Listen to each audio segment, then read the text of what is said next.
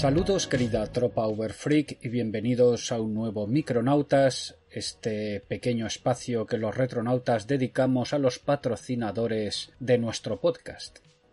Hoy de nuevo os traigo pues uno de mis temas exóticos, podríamos decir. Ya sabéis que a mí me gusta hablar un poco de cosas curiosas, rarezas, eh, temas un poquito más rebuscados, pero siempre relacionados con la ciencia ficción.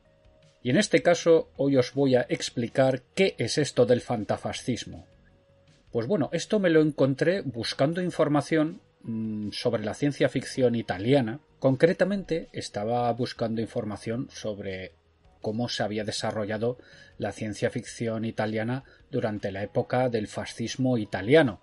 Y pues al igual que en otros estados totalitarios de la época, pues la España de Franco después de la Guerra Civil, la Alemania de Hitler o, la Unión Soviética de Stalin, como ya mencionamos en el podcast dedicado a la ciencia ficción soviética, pues lo cierto es que la ciencia ficción no prosperó mucho en esos entornos.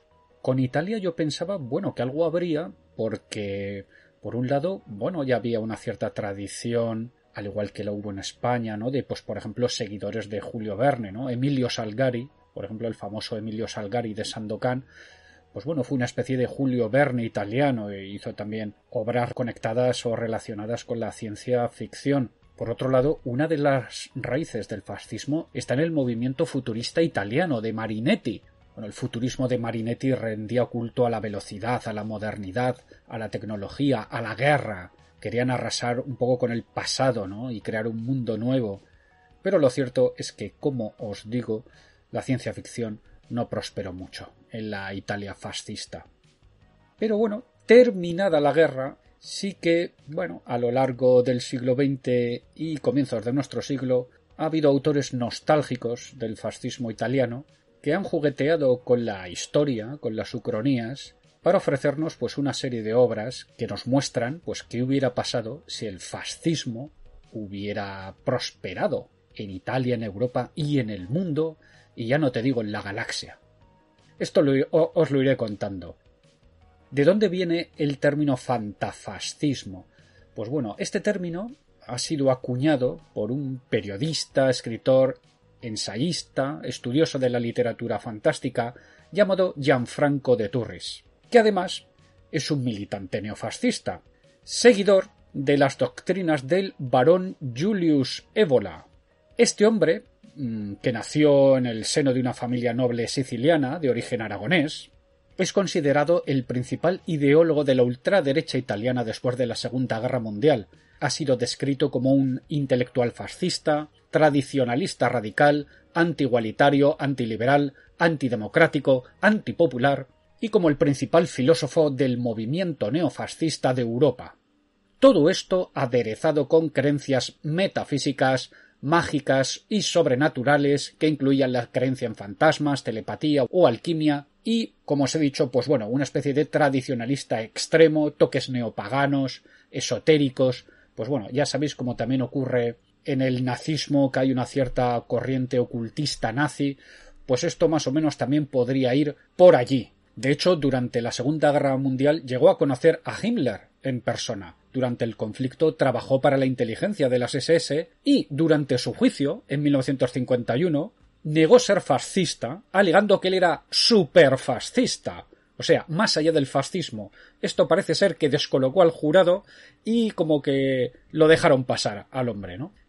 Volviendo al antes mencionado Gianfranco de Turris, eh, como os he dicho, este es considerado el centro sobre el que orbita este movimiento fantafascista habiendo escrito varios prólogos para muchas de las novelas de esta temática. De Turres es bastante conocido también en el mundo de la fantasía italiana y sus seguidores lo consideran el principal experto italiano en Lovecraft, y su relectura de las obras de Tolkien en clave del pensamiento del mencionado Julius Evola le ha valido los elogios de la extrema derecha, que como bueno, ya sabéis que hay una cierta lectura desde la extrema derecha de la obra de Tolkien, por esto de que, bueno, los elfos son muy rubios, muy altos y muy arios, y bueno, los orcos son como muy morenitos, ¿no?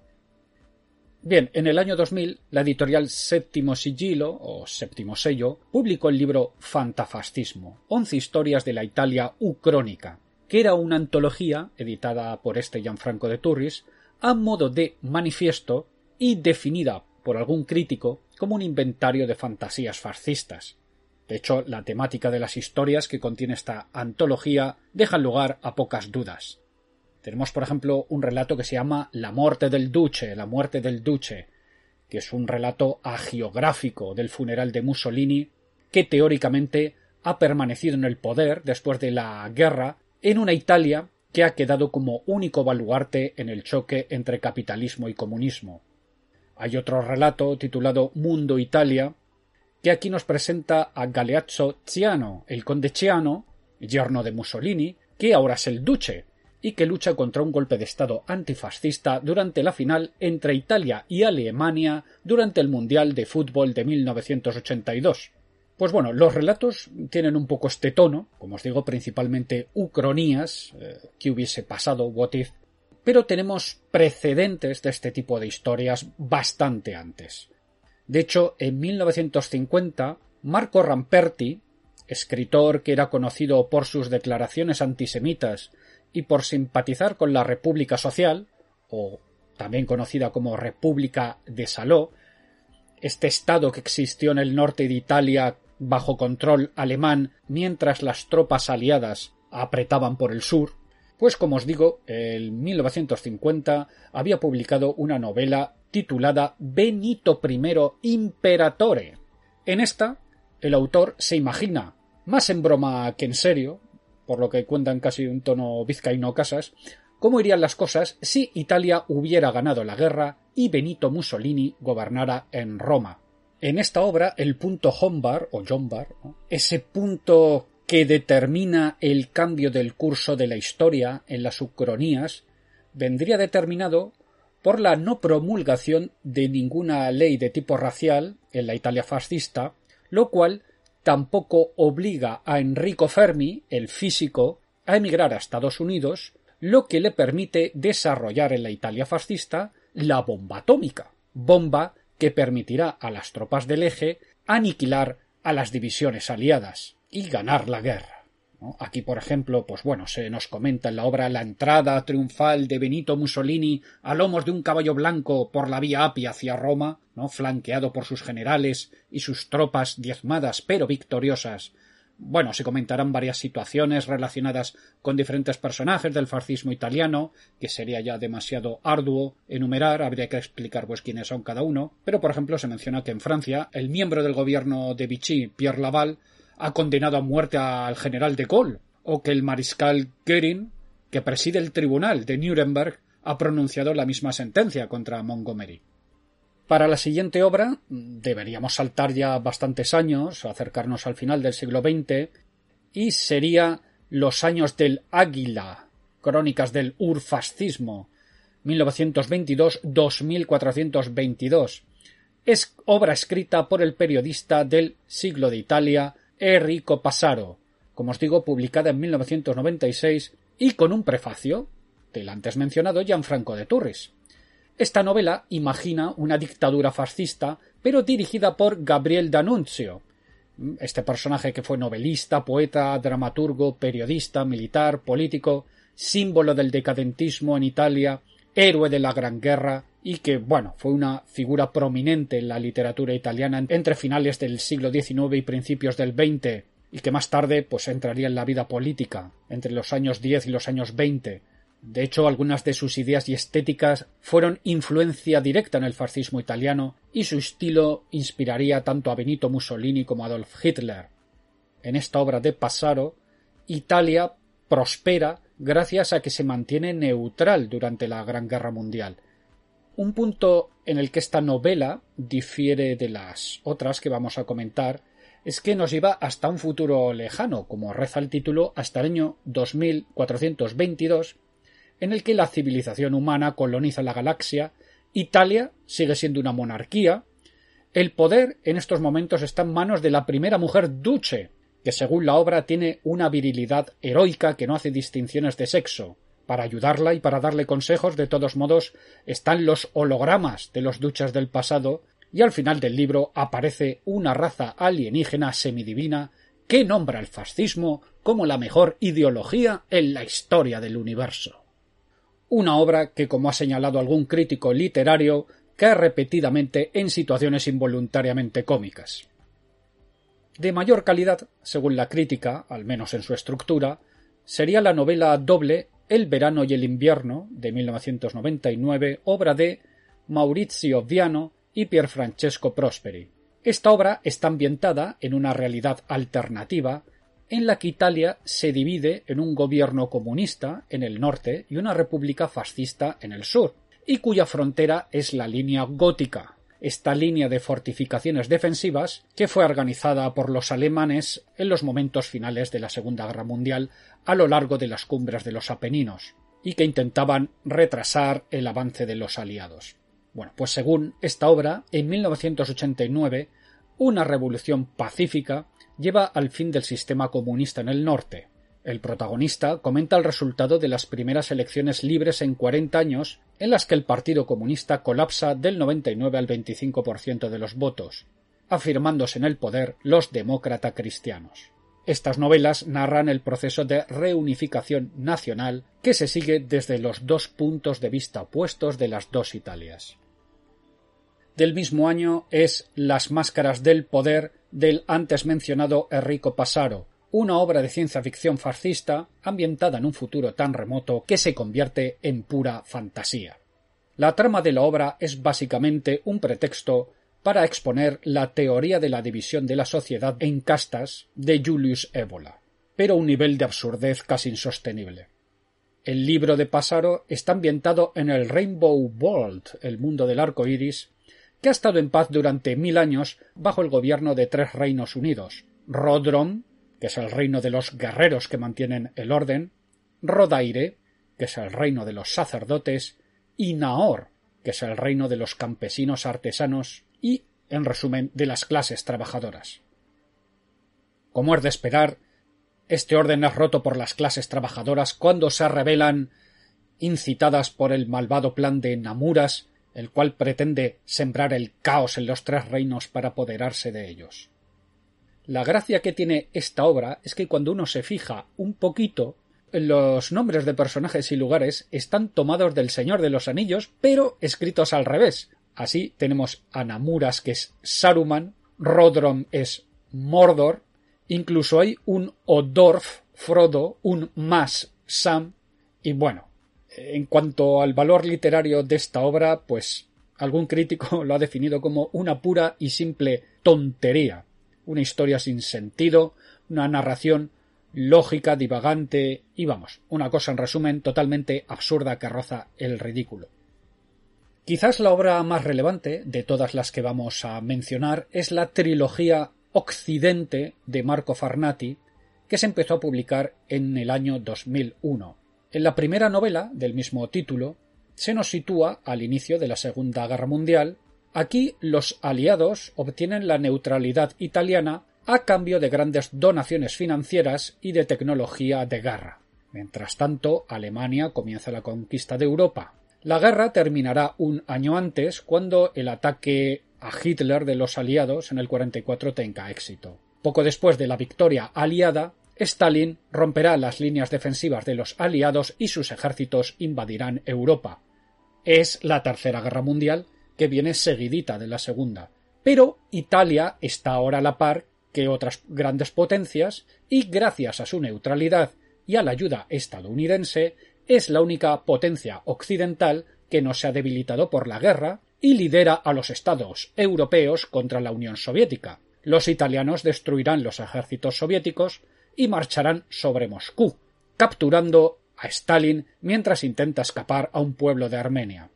En estos momentos, la Italia fascista se convertirá en una superpotencia mundial que extenderá su dominio desde Eritrea hasta los Urales. La acción principal de la novela está situada en el año 1972, en vísperas de las celebraciones del cincuentenario de la era fascista. En este tiempo alternativo, Italia ha participado en la guerra del Vietnam junto a los estadounidenses, con una fuerza expedicionaria de 15.000 hombres, en su mayoría voluntarios. El rey Humberto II ha abandonado la corona en 1967 a raíz de un síndrome depresivo agudo contraído por la muerte de su hijo Vittorio Emanuele, fallecido en un accidente de caza en Córcega, dejando el reino en manos de un hipotético hijo menor, Carlos Alberto II.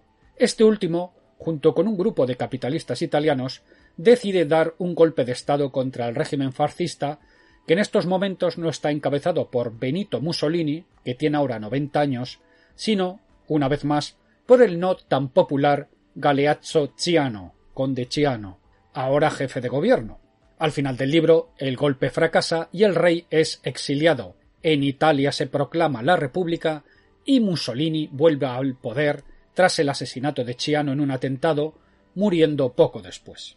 Toda la obra se narra desde la mirada de un joven fascista italiano, Romano Tebaldi, cuyo padre murió en la guerra contra la Unión Soviética. Al comienzo del libro aparece luchando en Vietnam en 1968, donde perderá a su amada. Luego regresará a Italia y tendrá un papel protagonista en la represión del golpe de Estado que antes hemos mencionado. La historia del protagonista se entrelazará con la de Dana Di Maggio, una periodista italoamericana que llegará a Italia con la excusa de la inauguración de un monumento, el Caput Mundi, en ese momento será la torre más alta del mundo con 500 metros de altura, pero esta periodista en realidad pretende investigar eventos ocultos de interés para la policía secreta fascista, la obra y el rey. El papel de estos dos dentro del régimen fascista se hará cada vez más importante, tanto que llegarán a encontrarse con Mussolini en persona, quien poco antes de su muerte nombrará a Tebaldi gobernador de Roma y le confiará una misión muy secreta y misteriosa. En la segunda novela de esta serie, Ataque al Occidente, que fue publicada un año después, en 2002, la acción se sitúa en 1992. El Imperio Occidental aún no tiene un nuevo duce y el poder está en manos de un triunvirato. En esta novela, el enemigo será un jeque despiadado e inexpugnable, claramente inspirado por la figura de Osama Bin Laden, que ha unido a los países árabes en un gran ejército, gracias a un arma desconocida y muy poderosa que neutraliza todos los circuitos eléctricos, comenzará la conquista de Europa. La sexta flota estadounidense en el mar Mediterráneo ha sido destruida por este arma fenomenal, mientras que Occidente sufre la vergüenza de su ocupación. En Italia, el avance de las tropas islámicas se detendrá en el centro de la península. La obra nos narrará cómo desde Italia comienza la resistencia contra el invasor. Y en la tercera novela, El nuevo imperio de Occidente, publicada en el año 2006, la acción se sitúa en el año 2012. Han pasado 40 años desde los hechos narrados en Occidente y 20 desde la victoria sobre los invasores árabes del libro anterior. El imperio fascista sigue siendo una superpotencia predominante en el mundo y posee armas y tecnologías muy avanzadas. El actual dictador o duce es Romano Tebaldi, protagonista de las novelas anteriores. En esta obra el mundo atraviesa un momento complicado, ya que de Asia ha surgido una epidemia letal, en esa época se hacía clara referencia al SARS, y este virus está diezmando a la población, mientras el resto del planeta está siendo devastado por una crisis económica como nunca se había visto antes. Los gobiernos caen y las naciones son cada vez más débiles. Para complicar más la situación aparecerá un nuevo enemigo, un antiguo y ancestral poder que se remonta a la civilización de Aztlán, o sea, la Atlántida. Este poder está listo para desatar un nuevo conflicto destructivo durante el cual la Tierra será devastada por un cataclismo que remodelará los continentes causando una inmensa devastación. El Imperio Occidental se encontrará así lidiando con su crisis más grave, viéndose obligado a luchar por la supremacía, en este caso ya en todo el planeta. Ante las críticas y acusaciones al escritor Marco Farnati, este se ha defendido diciendo que los lectores no han llegado a captar la ironía que tienen sus obras, ¿no? Como que esto no va en serio. Pero algún crítico le ha respondido que si el lector no capta la ironía, a lo mejor es que no hay tanta como el autor declara que hay. Y cerrando este repaso a ucronías fascistas, nos encontraríamos con la obra más reciente, el vuelo del águila del año 2014, obra de Tulio Bologna. En este caso sería una ucronía ambientada en el pasado, alrededor del año 1000, que cuenta el intento del protagonista de hacer de Italia un Estado nacional, pero con 800 años de anticipación. Esta obra ya está más metida en la fantasía que en la ciencia ficción, cuenta con elementos esotéricos, mágicos, lo que han llevado a Gianfranco de Turris a catalogarla como la primera novela de fantasía heroica italiana. En fin, como podréis apreciar en estas obras que hemos visto, pues bueno, esta ciencia ficción fascista estas ucronías fascistas carecen en su mayoría de visiones realmente sobre el futuro, futuristas. Más que imaginar futuros posibles, estas obras son más ucronías nostálgicas de un futuro que no fue, en el que un poco los autores parecen resarcirse o desfogarse de un mundo que no se ha convertido en lo que ellos esperaban, ¿no? mostrarnos un presente y un futuro como a ellos les hubiera gustado que hubiese sido. En fin, esto es todo. Me ha parecido que podría ser tanto un tema curioso como divertido para exponéroslo en este micropodcast. Espero que os haya gustado. Muchas gracias por vuestra atención, muchas gracias por seguirnos y nos vemos en próximos podcasts. Adiós o salve.